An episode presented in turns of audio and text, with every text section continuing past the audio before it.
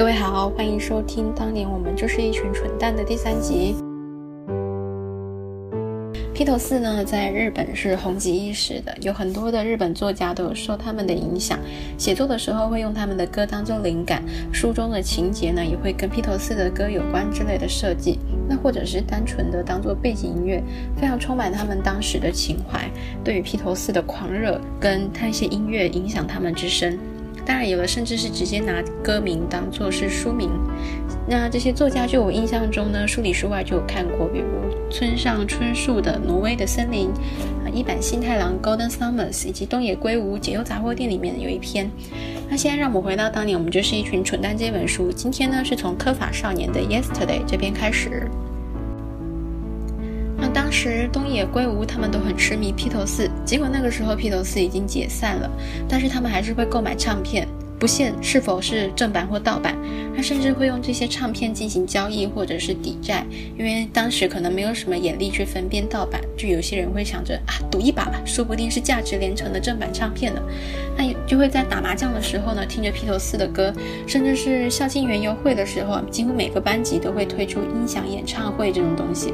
因此，不管到三年级哪一间教室，都回荡着披头四的歌声，甚至还会有人，应该说有四个人出来啊，然后拿着拖。把扫把、水桶，模仿披头四那边弹吉他、敲鼓、唱歌。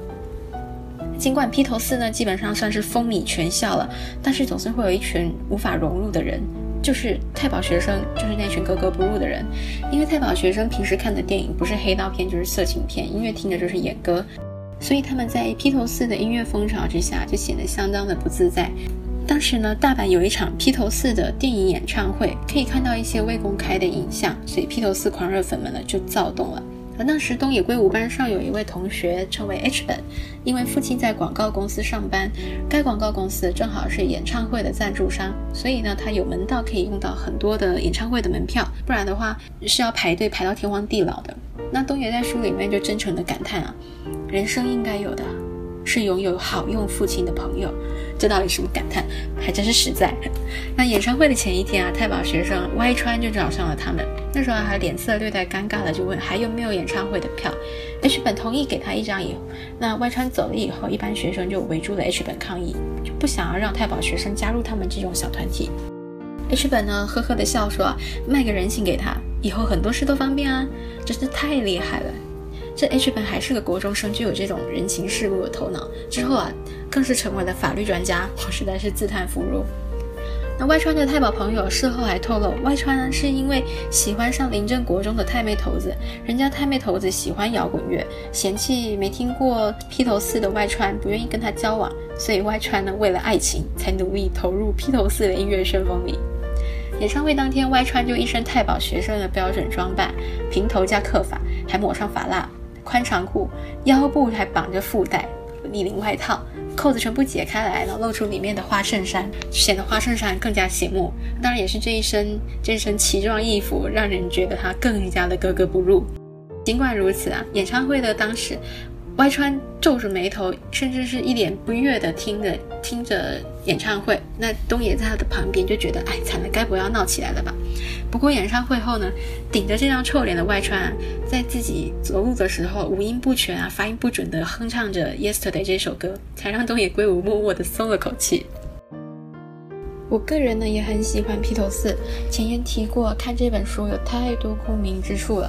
这边自然就是又疯狂拍桌啊，边看边喊，对对对，哈哈哈，我也是之类的。最喜欢的歌呢就是 Michelle 和 Norwegian Wood，不过 Norwegian Wood 这首歌一开始听就听吧，没有特别发现些什么内涵啊，或者是背后隐藏的故事。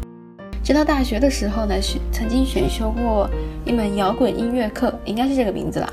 那老师介绍了这首歌，才知道原来这首歌是个烟雾弹，隐晦的写着约翰南农的一段风流情事，但那可是婚外情，才会有这样子雾里看花的歌词。甚至 Norwegian Wood 根本就不是什么家具材质，而是 Knowing She Would 的类似发音，才不会显得太过露骨。有兴趣的大家可以自己去搜寻看看这一个歌词。那如果已经知道的话，怎么心照不宣就好了。接下来介绍这一位太保学生 Y 君，是橄榄球员。当时的 H 中啊，因为各种战斗力高强的学生，应该说是球场上威风凛凛的太保学生啊，广开高中推荐入学的机会。那 Y 君就有这么一个机会，但是听完说明会以后呢，因为还需要考试，这 Y 君就显得闷闷不乐的。那东野圭吾就安慰他呢，考试应该只是走个形式。没想到啊，居然还有低标哦。考试的项目有五科，有国语、算术、理科、社会、英语。那东野还偷偷的在书里面吐槽，就说到了国三还把数学说成算术，这也暗示了 Y 君的学历了吧？为了通过推荐入学考试的地标啊，五科都不能够零分，于是大家就纷纷献策。首先啊，圈叉问题，也就是是非题，全部都选圈。同理啊，选择题全部选同一个号码。英文的填充题在 to、for、of、that 之中填上文章里没有出现的。数学出现方程式的话，干脆就都写 x 等于一。统计上啊，这个答案很多。还有别忘了带量角器，图形题就靠实测作答。看到这边不得不说，准确率好像还真的挺高的。考试作答的方式啊，还跟兜售叫卖话术一样，这么多年来都是历久不衰的同款套路。那么，在众多小伙伴出谋策划之下，Y 君的考试结果如何呢？英语的第一题啊是，请写出二十六个英文字母；数学的第一题则是二分之一加二分之一等于……哎，瞧瞧这种送分题到底要怎么样才会零分？所以东野圭吾这时候才明白啊，确实是算术而不是数学。那 Y 君的推荐入学成功了之后，接着就是大部分学生参加的升学考试了。虽然东野吐槽过 Y 君的学历，但其实他自己也不是很爱读书。以他的实力能报考的学校，那个。学校的排名比他父母口中不敢跟别人说的学校还要后面，父母因此觉得啊，与其浪费钱读二流高中跟二流大学，还是找个地方当学徒，然后念专门学校再继承家业。东野家是社区型的那种小小的钟表店，他自然是不愿意的。当然。如果是 Tiffany 那种精精品啊，百货公司专柜的，那就另说了嘛。那所以啊，东野就开始假哭恳求他的父母，而且还下了保证，一定会好好读书。就算我读的是二流高中，但是我我也会努力去考一流大学的。那最后当然是假哭成功啦。不过说来惭愧了，我觉得这些这个场景似曾相识。那想我当初不知道是考高中还是考大学的时候，好像就是类似的情况，而且我也是采取东野圭吾的套路假哭啊，难怪这。本书真的是很有共鸣。有些同学呢实力好，就可以自由的挑选学校，像是上一篇提过的披头四名 H 本，用着不用穿制服，女生比较多这样的理由跳过第一志愿去报考第二志愿，最后任性的因为私立学校 P 学院不用面试而选择了 P 学校。或许有些人和东野一样啊，模式家长考的不是家长心中理想的学校，那有些人就优秀如 H 本，自主规划着升学。甚至有些人和一部分的太保学生一样，是被父母或者老师直接决定读什么学校的。那也或许有些人没有办法升学，甚至有一些女孩子为了谋出路，竟然是想要做脱衣舞娘，或者是说找人包养。那尽管还蛮唏嘘的，最终呢，大部分人还是做了决定。就这样，太保学生、一般学生各奔前程。关于东野圭吾国中生涯的分享到这边就告一段落了，接下来就是介绍高中的部分。我是段六，我们下期再会，谢谢收听。